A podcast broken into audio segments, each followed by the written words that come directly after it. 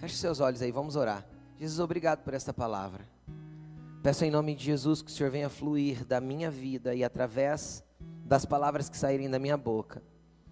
Senhor, que isso seja espada penetrante de dois gumes e possa entrar no mais profundo do interior de cada filho aqui, separando alma e espírito, juntas e medulas, que pensamentos e intenções de corações sejam libertos, alcançados e tocados pelo teu poder Peço em nome de Jesus, Senhor, que o Senhor se comunique conosco nessa noite. Amém. Amém. Eu gosto muito da carta de 2 Timóteo e de Efésios. Eu falo isso sempre aqui, vou voltar a repetir. Por que eu gosto? Cara, porque 2 Timóteo e Efésios foram as duas últimas cartas que Paulo escreveu. E o que, que eu acho de interessante nessas duas últimas cartas que ele escreveu? Todas elas são maravilhosas, todas elas têm instruções incríveis para a igreja, poderosas. Mas, cara, quando eu leio essas duas cartas, eu vejo um nível de maturidade em Paulo e um nível de profundidade de entendimento muito poderoso. Por quê? Porque Paulo ele já era um senhor que tinha vivido coisas indescritíveis com Deus, que tinha sido provado por um evangelho poderoso que ele conheceu e nesse momento ele estava preso por causa do evangelho em Roma.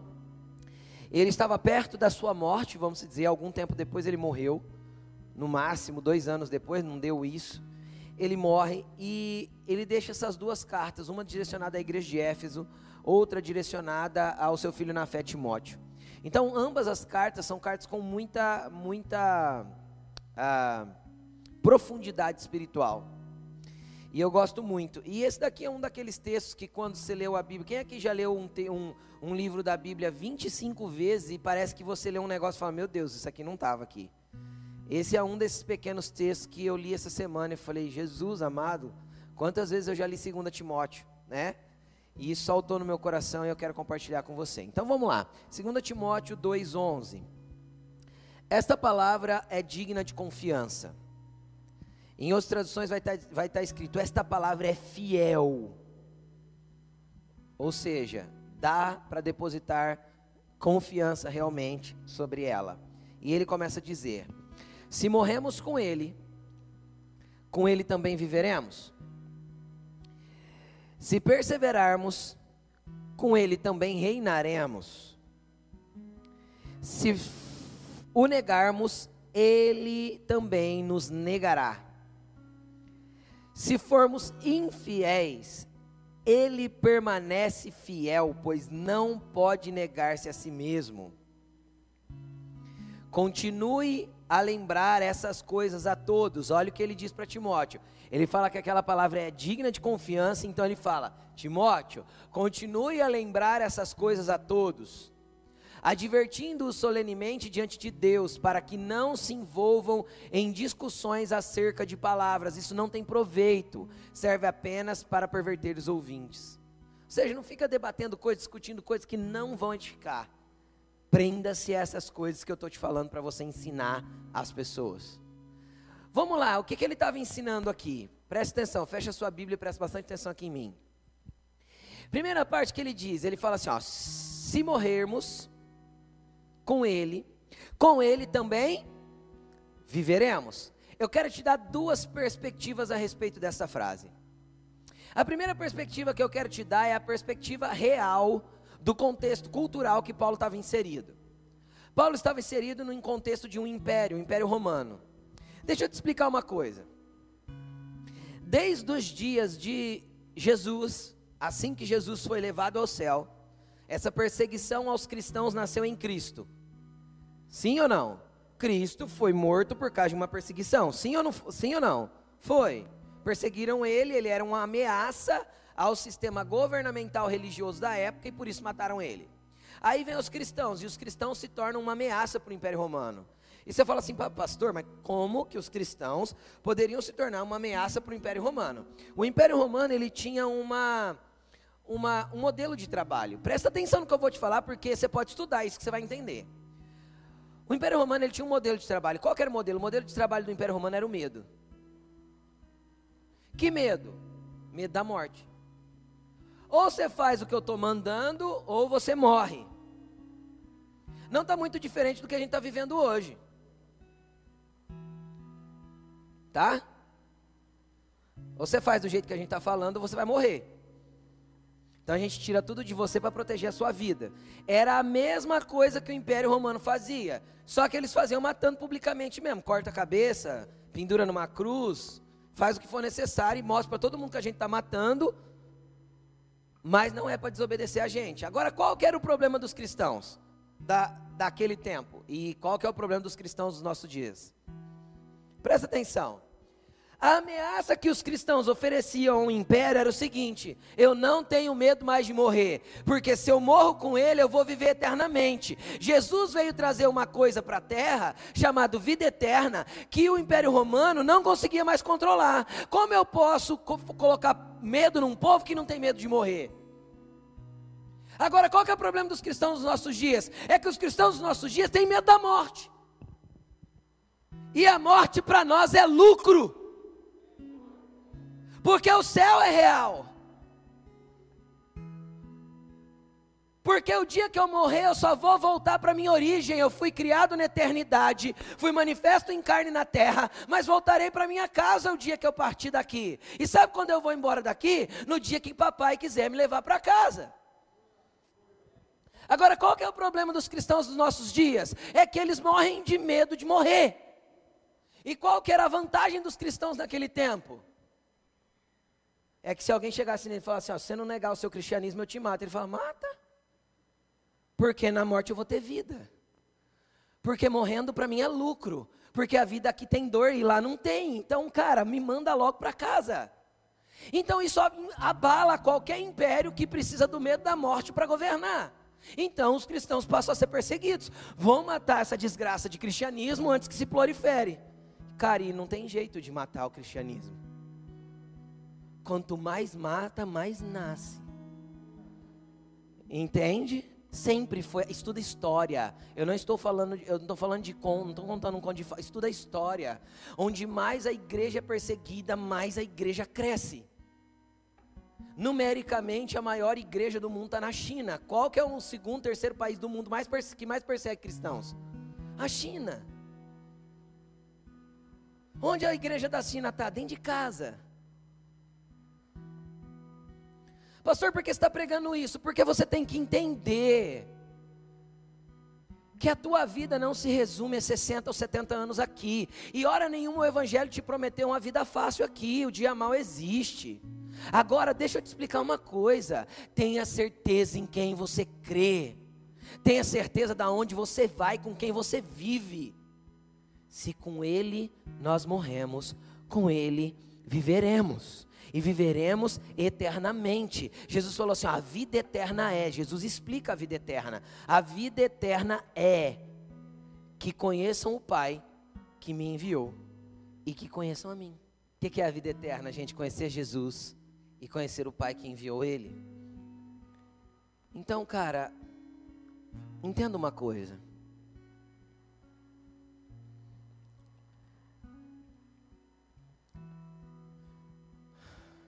Jesus é tudo na nossa vida, porque Ele é a nossa vida. Ei, cristão, ei, evangélico, deixa de ser evangélico e se torne filho. Se torne filho para que você possa entrar num lugar de relacionamento com o Pai, para que você entenda que o céu que você acessou a semana passada já é real desde agora, mas que o dia que você for para lá, você tá, estará vivendo uma vida muito melhor que aqui. Então não medo de morrer, não. A morte para você é lucro. A morte para nós é lucro. Agora deixa eu dar uma outra perspectiva da mesma frase. Jesus falou o seguinte: aquele que não perder a sua vida por amor a mim não é digno de mim. Aquele que não perder a sua vida por amor a mim não é digno de mim. Nesse caso, Jesus não estava falando de morrer fisicamente.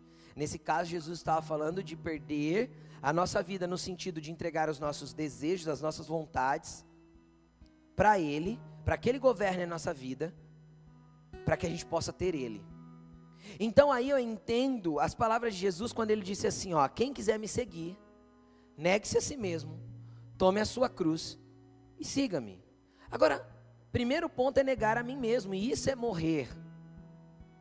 Entende ou não? Isso é morrer para si próprio. Quando eu tenho que negar a mim mesmo para entrar em um lugar de relacionamento com Deus mais profundo, eu estou morrendo para mim para viver para Ele. E isso, presta atenção, é benefício. Porque, porque a princípio parece que eu tenho que abrir mão de algumas coisas, deixar de ser feliz, deixar de viver. Não. Jesus falou o seguinte: eu tenho vida e a tenho em abundância para te dar. Quando Jesus está falando de vida em abundância, ele não está falando de abundância de bens. Hora nenhuma está tá inserido bens nisso. Ele está falando de abundância de vida.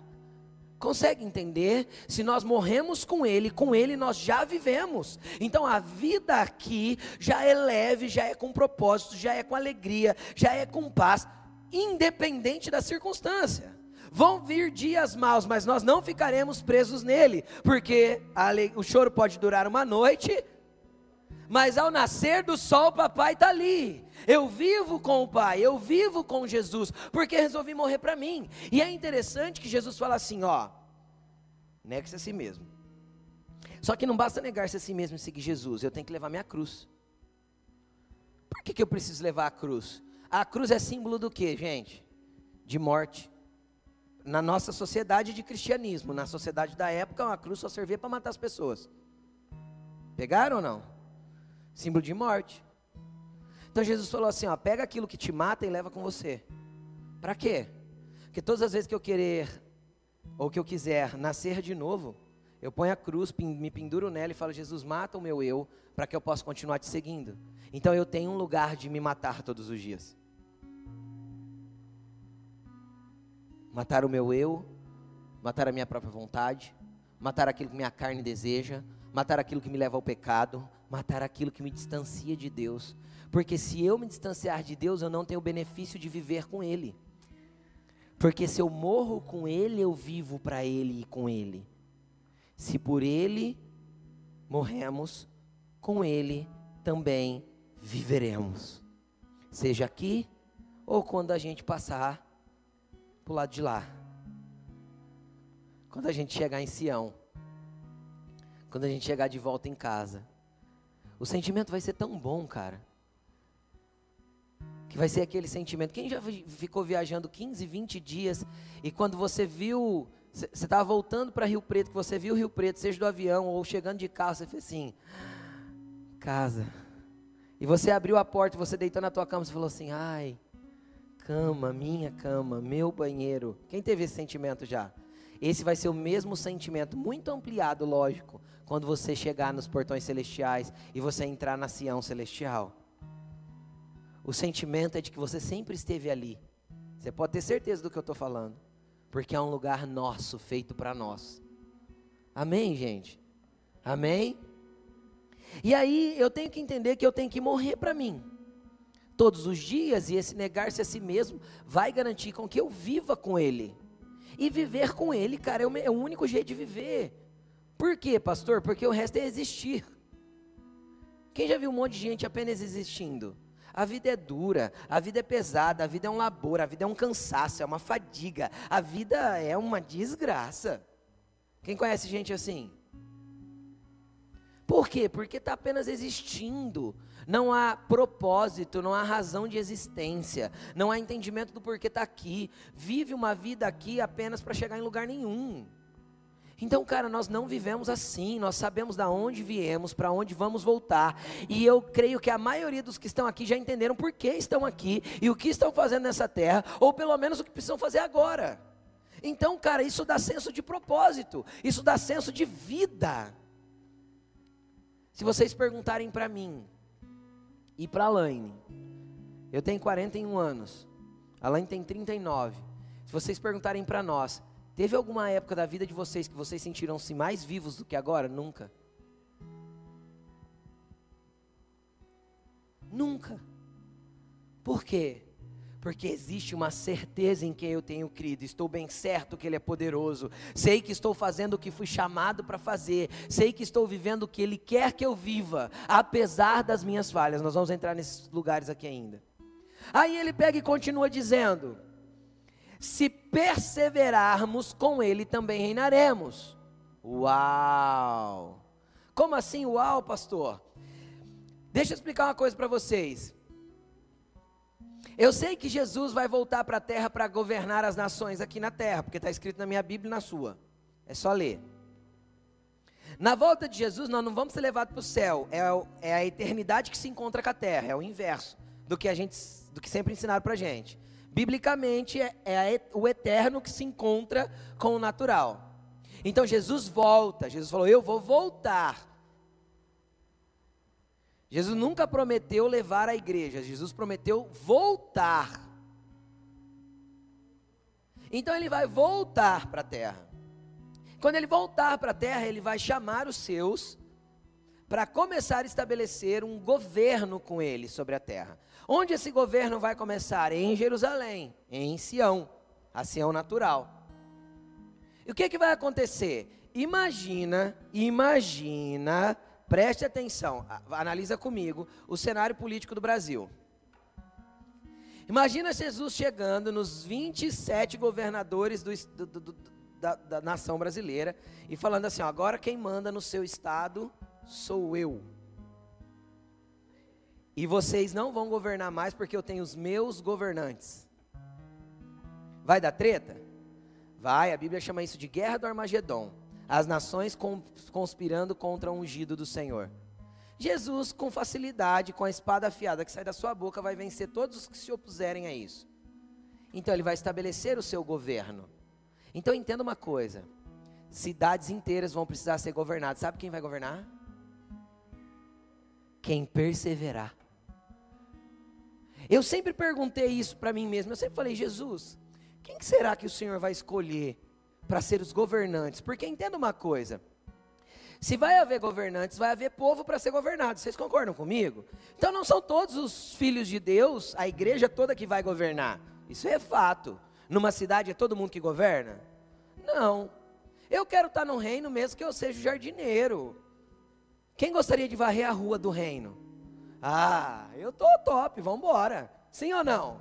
Sim, no reino de Deus vai ter espaço para todos e todos vão servir com amor nesse reino. Até porque não terá espaço para competição, inveja e nem mais nada do que isso. Por quê? Porque o tentador estará preso por mil anos, não terá diabo, satanás, aquilo, aqueles pensamentos ruins na tua cabeça, o desejo de pecar, aquela desgraceira toda que a gente luta todo dia para morrer para nossa carne, acabou. Durante o, o reino milenar de Jesus. Entendeu? Então nós vamos estabelecer o governo dele. Tem mil anos para a terra ser reorganizada. Sabe isso que os ambientalistas ficam brigando? Jesus tem mil anos para Jesus arrumar. Jesus vai deixar tudo lindo de novo. Agora deixa eu te explicar uma coisa. Sabe que tipo de reino nós vamos governar? Um reino com a natureza impecável um reino com uma natureza que não está colocada em inutilidade, porque a Bíblia diz assim: ó, toda a natureza, toda a criação foi colocada em inutilidade por causa do pecado e aguarda ansiosamente a manifestação dos filhos. Você sabe por que Jesus podia entrar num barco e falar assim: para a tempestade, aquieta-te, mar? Sabe por quê? Porque ele era a representação exata do Pai. A natureza via Deus nele, então por isso lhe obedecia. Sabe o que vai acontecer no milênio? A natureza vai ver em nós, naqueles que tiveram o corpo glorificado, que se encontraram com o Senhor, filhos que representam exatamente quem o Pai é. O que vai acontecer? A natureza vai nos obedecer. Agora, querido, se a natureza foi posta em inutilidade por causa do pecado, ela vai sair da inutilidade no reino. Eu estou falando de coisas que às vezes você não acredita, é só ler a Bíblia. Fala uma coisa para mim. Depois desse milênio, eu vou, eu vou chegar na natureza de novo. Depois desse milênio, o que, que vai acontecer? A Bíblia diz que a nova Jerusalém descerá, e o Pai descerá junto com ela, e o Cristo entregará o reino ao Pai vai ser igual no Éden de novo. É uma era que se fecha, é um ciclo que se completa. Nós estaremos igual novamente no Éden, o Pai habitando entre os homens. Então não é a terra que vai para lá, é a eternidade que se encontra com a terra novamente, como era no princípio. Pegaram? Amém? Agora veja bem, como era no princípio? Fique imaginando eu, eu, não, falando, não vou falar nem a Laine, que é a mulher, quem mulher aqui dá um, quem é a mulher aqui que dá um grito quando vê uma barata? Levanta a mão. Aí, vamos mudar a pergunta. Quem é a mulher aqui que dá um grito quando vê uma, larga, uma largatixa, por exemplo? Lá em casa é as largatixas que põem terror, não é as baratas. A Laine mata barata e tem medo de largatixa. Então, presta atenção. Imagina, eu vou perguntar para as mulheres, mas pensa você homem também, porque eu sei como eu agiria. Imagina você, Dan. Você está lá na sua, na sua casa de boa, de repente entra uma cobra na sua casa e começa a falar com você. O que, que você ia fazer? Eu ia sair correndo igual um retardado. Sim ou não? Por que, que Eva não correu?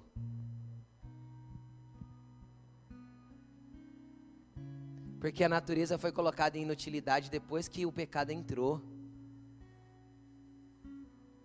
Os animaizinhos todos vão ser libertos, a natureza vai responder para nós. Então você que gosta muito de carne vermelha, se prepare. Vai acabar. Vamos continuar.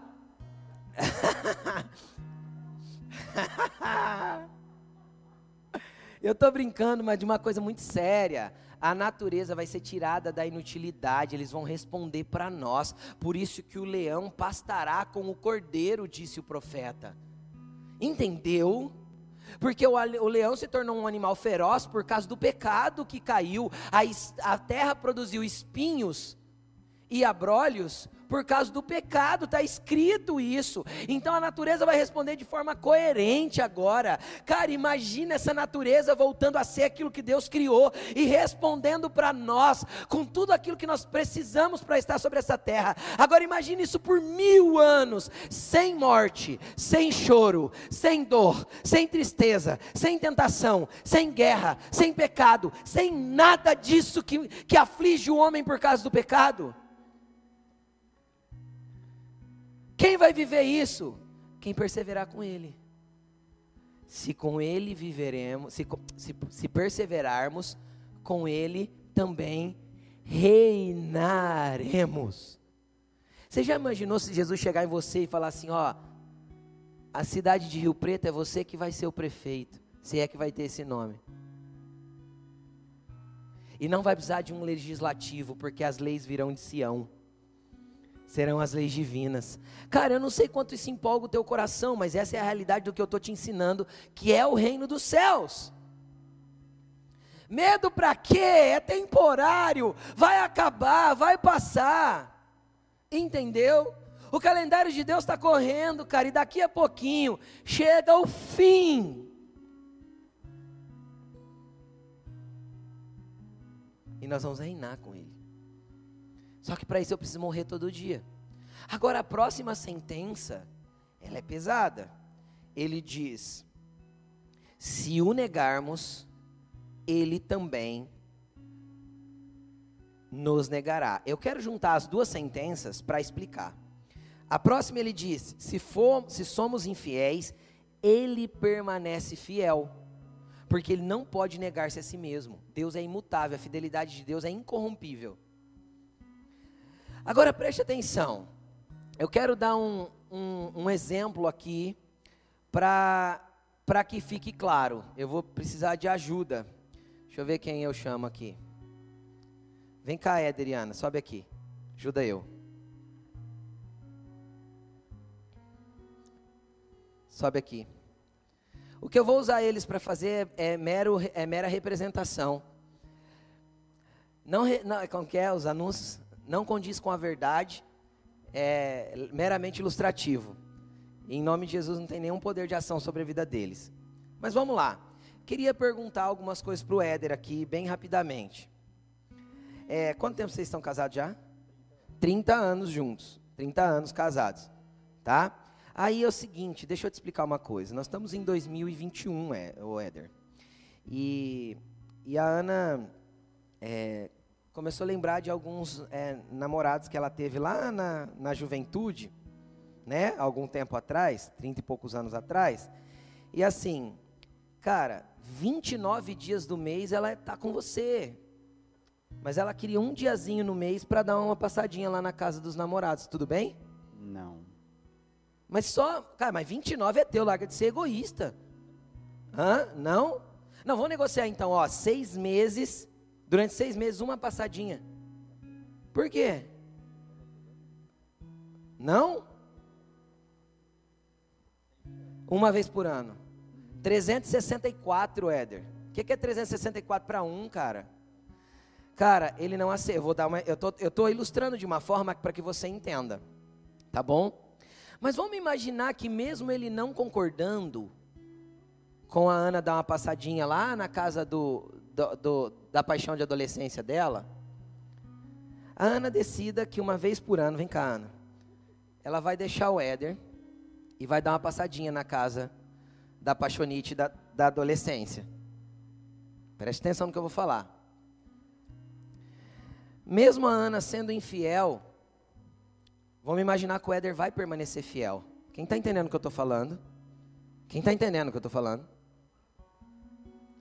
Então ela decidiu que uma vez por ano ela vai dar uma passadinha lá. Só que depois que ela passou, ela se arrependeu.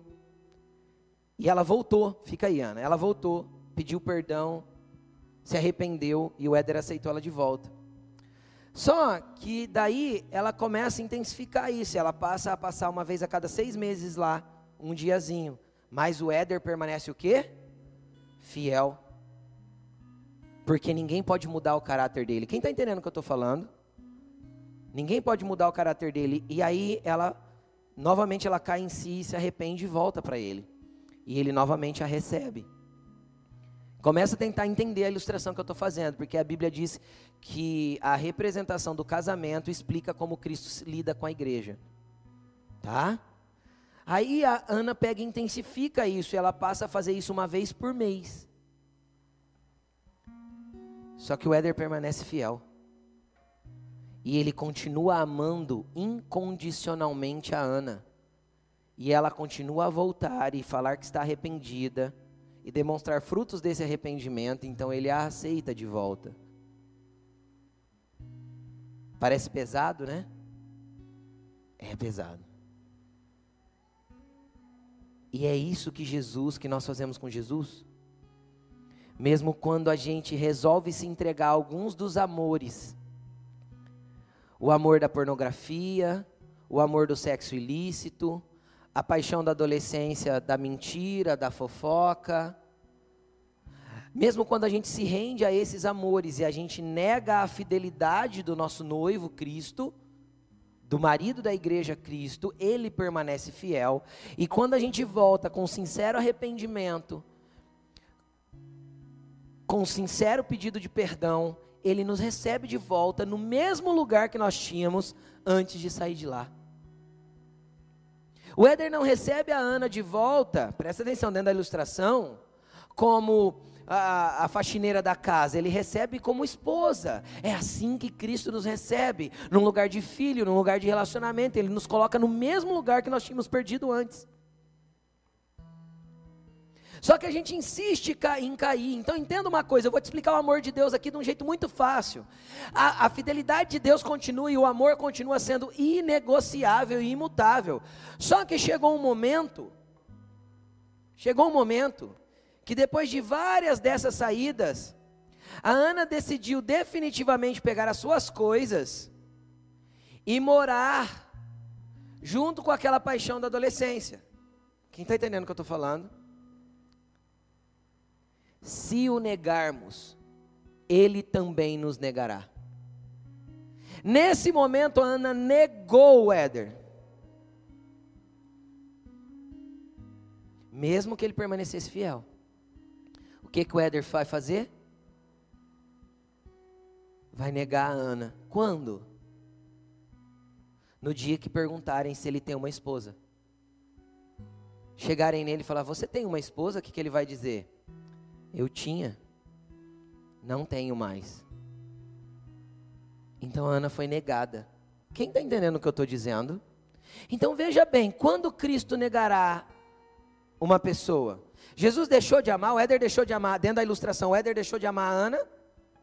Não, mas ela o negou. ela se afastou dele e disse: Não te quero mais. Entendem o que eu estou falando? Então, quando perguntaram para ele se ele tinha uma esposa, o que, que ele pôde dizer? Não, não tenho. Porque realmente ele não tem. Porque ela pertencia a ele, mas ela o negou. Quem está entendendo o que eu estou dizendo, gente? Quando isso, o que, que isso ilustra na minha espiritualidade? Ilustra que quando eu me vendo às minhas paixões, eu me vendo aos desejos carnais, quando eu me entrego ao meu pecado todo dia e resolvo habitar com o meu pecado, habitar com o meu desejo caído, quando eu, dese... quando eu resolvo ceder a minha a minha sexualidade pervertida, quando eu resolvo andar do jeito que eu bem entendo, meu corpo, minhas regras, as coisas são dos meus jeitos, eu quero, eu faço, afinal eu sou livre, eu quero ser feliz. Quando eu me entrego aos meus desejos em desacordo com a fidelidade de Deus, eu nego a Deus. E se eu neguei a Deus, no dia que ele voltar, no dia que o juízo chegar, ele não vai poder reconhecer, me reconhecer como sua noiva como sua esposa, ele me negará diante dos anjos e do Pai Celestial. Está escrito isso. Então entenda uma coisa: como Deus, sendo bom, pode mandar pessoas para o inferno? Deus não manda ninguém para o inferno. O Éder mandou a Ana para fora de casa? Ela, dentro da ilustração, tá, gente? Dentro da ilustração, a Ana escolheu o inferno que ela queria viver.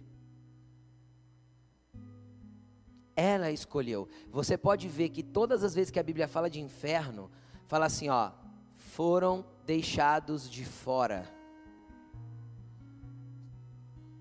Como assim, pastor? É assim. A pessoa que decidiu sair ficou do lado de fora e não pôde entrar. Lembra das dez virgens na porta? Cinco entraram para o banquete, cinco ficaram para o lado de fora. E o lado de fora pertence a quem? Só tem dois lados. Ou você está do lado de dentro com Jesus, ou o lado de fora já pertence a Satanás. É mais ou menos assim, ó. Eu decidi brincar na chuva, mas a chuva tem raio e vai chover granizo. Só que eu quero ficar na chuva. Então a porta se fecha, e quando a porta se fechar não dá para entrar mais, mesmo que eu esteja levando pedrada na cabeça. Isso é a ilustração. Satanás vai, indiscutivelmente, você vai estar nas mãos dele, para passar a eternidade no lago de fogo e enxofre, que queima sem parar, dia e noite o poção de Satanás. Isso é sério, gente. Por quê? Porque Deus é imutável, Ele permanece fiel, mas quando eu negocio e me entrego aos meus amores, e eu decidi viver no meu pecado, quando eu, eu me anestesio do meu pecado e digo, não, essa é a minha vida, eu decidi assim, minha vida eu faço o que eu quiser com ela, beleza, ou você morre para viver com ele, ou você vive a tua vida do teu jeito na casa dos seus amores, e automaticamente o noivo ficou sem esposa. Então ele permanece fiel. Quanto tempo o filho pródigo foi fora de casa? Um tempão. Gastou toda a fortuna, foi perdendo, perdendo, perdendo. Cara, o dia que ele voltou, o pai aceitou e recebeu, sim ou não? Sim, só que ele teve que voltar. Arrependido, quebrado no lugar dele, querendo ser um escravo apenas, não mais um filho. Deus, o pai restituiu ele como escravo ou restituiu ele com o lugar que ele tinha? como filho, o lugar que ele tinha como filho. Isso é o que Deus faz. Mas, cara, Deus não tem nada com quem ficou longe na casa dos seus amores, fazendo o que bem entende. Tipo assim, se você negar, um dia ele te negará. Essas são verdades que Paulo declarou, como eu disse, num momento de muita maturidade. Se vivemos, se morremos para ele, com ele viveremos. Se perseverarmos, perseverarmos o quê? Em morrer todos os dias, com Ele reinaremos. Uau! Só que, se eu o nego, Ele me nega. E como que eu nego Jesus? Obrigado, Adriano. Muito obrigado. Nada disso é verdade, tá bom? Imagens meramente ilustrativas. Então o que, que acontece? Como eu nego Jesus? Eu nego as minhas ações? Se todos os dias as minhas ações não condizem com as ações de Jesus, se todo aquilo que eu faço é em desacordo com a palavra de Deus, se tudo aquilo que eu vivo não tem preceito, mas, mas eu sou cristão, eu oro todo dia, daí você ora, se as suas ações não condizem com as ações de Cristo, você está negando Cristo pelas suas ações. E se todo dia eu prefiro um lugar de pecado do que estar com Jesus, cara, você está o negando.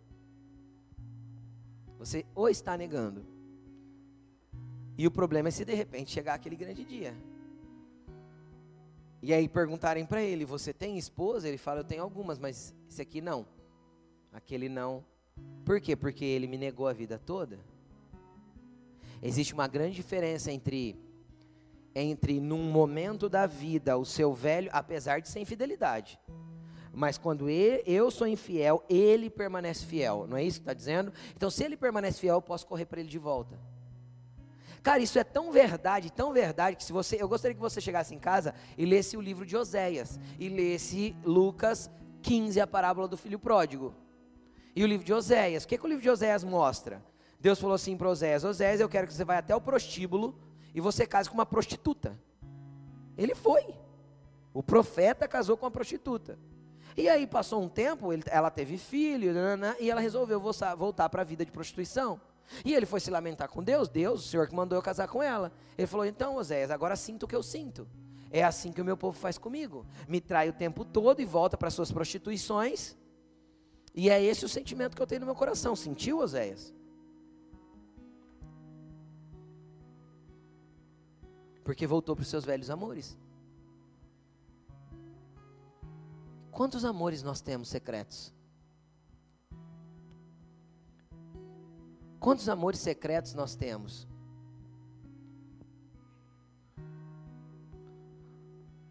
Quantas paixões secretas? Quais são os traços daquilo que é a tua personalidade, que é, é personalidade de quem é caído no espírito? Nas suas ações, o que não representa Jesus? Tudo isso você está negando Ele. Tudo isso você está sendo infiel a Ele. E eu sei que a mensagem é forte, é às vezes para alguns pesada, mas deixa eu te falar uma coisa. Coloque os seus olhos na primeira e na segunda sentença de Paulo. Se eu morro para Ele, morro para o meu pecado, eu vivo com Ele. E se eu vivo com Ele, persevero, eu reino com Ele. Cara, essa é a nossa esperança viva. Esse é o poder da igreja. Esse é o poder daqueles que foram nascidos de novo, que foram restaurados, alcançados por Ele. Esse é o poder daqueles que podem fazer uma transformação e uma revolução real no mundo. Pastor, o que, é que nós vamos fazer no meio de todo esse zum zum zum que está acontecendo? Orar e continuar pregando a palavra e falando do amor de Cristo, daquele que pode mudar os corações, daquele que pode transformar vidas. Vamos alcançar os perdidos, vamos buscar os necessitados, vamos assistir as pessoas, vamos amar, vamos demonstrar Jesus, vamos mostrar que as nossas ações não negam quem Ele é. Não negam. Sabe como Jesus ameaçou o sistema? Não foi fazendo passeata e nem militando contra o governo romano. Foi sendo uma benção na vida das pessoas. Sabe como a igreja do princípio fez o, o Império Romano ficar abalado e querer persegui-los? Não foi, não foi indo para Roma fazer panelaço, levantar bandeira e fazer manifestação. Não foi. A igreja primitiva, cara, incomodou Roma sendo crente. Falando assim, eu não tenho mais medo da morte. E eu vou te falar, a hora que você me matar, eu já contaminei uns 10. Vai ficar 10 no meu lugar. Você vai matar eu, vai ficar 10. E esses 10 vão deixar mais 10 no, no lugar deles. E os outros 10, mais 10. E ninguém consegue parar o poder do amor, o poder da igreja, o poder de uma igreja que entende que foi resgatada por Cristo para contaminar outras pessoas com o poder da restauração de Cristo. É isso. Como diz Alaine, você é a igreja poderosa de Jesus. E a terra está precisando desse poder. Olha o que eu li no livro de Timóteo também. Nem ia ler isso, mas deixa eu ler com vocês. É, coloca para mim aí, por favor. Primeira, é 2 Timóteo, no mesmo livro, 1, 7. Olha isso aqui.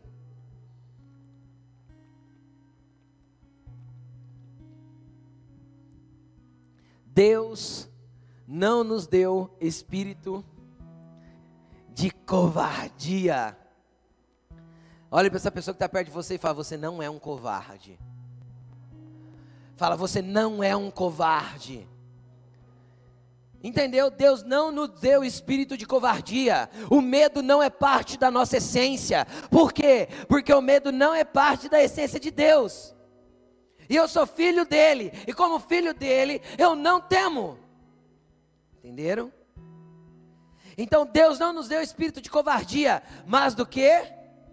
De poder. E essa palavra poder é dunamis poder para manifestação dos dons espirituais, do poder do Espírito. Deus nos deu dunamis, Deus nos deu o ágape. Entendeu? Você quer mudar o mundo? Manifeste poder e manifeste amor, manifeste poder e manifeste amor, porque a nossa ousadia precisa manifestar poder e amor. E o que mais? Equilíbrio. Uau!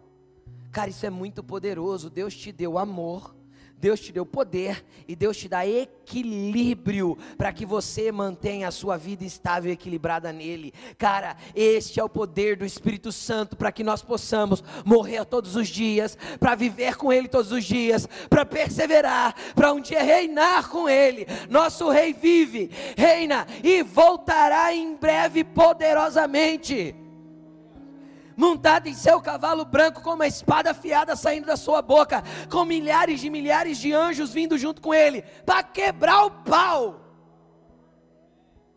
e pôr ordem nessa bagaça aqui. Ah, Jesus, vem. Vem, Jesus. Vem, Jesus. Você pode clamar isso agora? Maranata, Jesus. Ora, vem, o Espírito e a noiva dizem: Vem. Então, noiva, fala para ele: Vem. Vem Jesus, vem Jesus, vem Jesus, vem Jesus, vem Jesus, vem Jesus. Vem, Senhor, governar as nações. Vem pegar a tua igreja e dar um corpo glorificado. Vem, vem, Senhor, pegar a tua igreja e levar para o teu reino, para o teu governo. Vem estabelecer ordem sobre a terra. Senhor, em nome de Jesus, nós cremos no teu poder imensurável, incomparável. Vem Jesus, Maranata, hora vem, Senhor Jesus. Vem Jesus. Vem Jesus. Enquanto isso, Deus não deu espírito de covardia para a noiva. Deus deu espírito de poder, de amor e de equilíbrio. Coloque-se de pé. Pastor, o que, que eu vou orar primeiro hoje? Primeiro você vai reconhecer os seus amores, as suas paixonites pecaminosas, aquilo que ainda não há equilíbrio em você e que você perde a linha e faz errado. Reconheça porque Ele permanece fiel e ainda dá tempo de voltar. Corre para os braços dele e fala: Senhor, me aceita em casa novamente. Então, o primeiro ponto é reconhecer isso e não se entregar mais a isso. Morra com Ele todo dia para que com Ele você viva. Comece a falar com Jesus. Comece a falar com Jesus. Esse é o momento seu e dele. Se você quiser dobrar o teu joelho, dobre. Se você quiser levantar suas mãos, levante. Se você quiser, mas acima de tudo, renda o seu coração. Renda o seu coração reconhecendo aquilo que precisa ser mudado em você. A partir daí, Jesus vai começar a te dar espírito de ousadia para que você persevere, porque perseverando você vai reinar com Ele em breve. Reinar com Ele. Ele permanece fiel, Ele é imutável. Vai falando com Ele. Esse momento é seu e dele. É você e Pai. Você e o Pai. Não importa o quanto você tenha que entregar. A vida dele vale mais em você, entendeu? Não importa o quanto você tenha que derramar. A presença dele é muito maior do que tudo isso. Então se renda, se entregue, se lance aos pés do teu amado. A presença dele é maior do que qualquer paixão. A presença dele é maior do que qualquer dia na farra do pecado.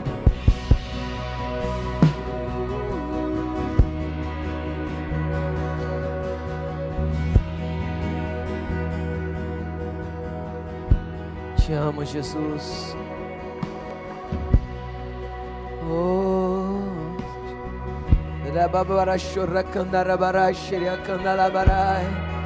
Que se quebre as cadeias do pecado que te prendem. Há uma queda constante.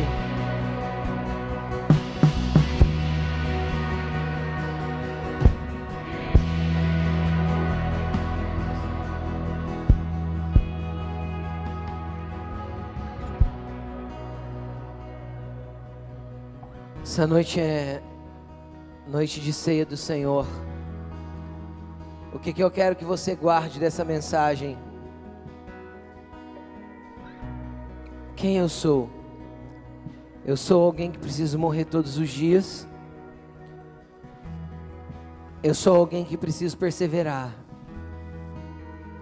Quem eu sou? Eu sou alguém que de vez em quando sou infiel. É isso que você tem que entender precisa voltar para Ele correndo. E quem Ele é? Ele é aquele que permanece fiel.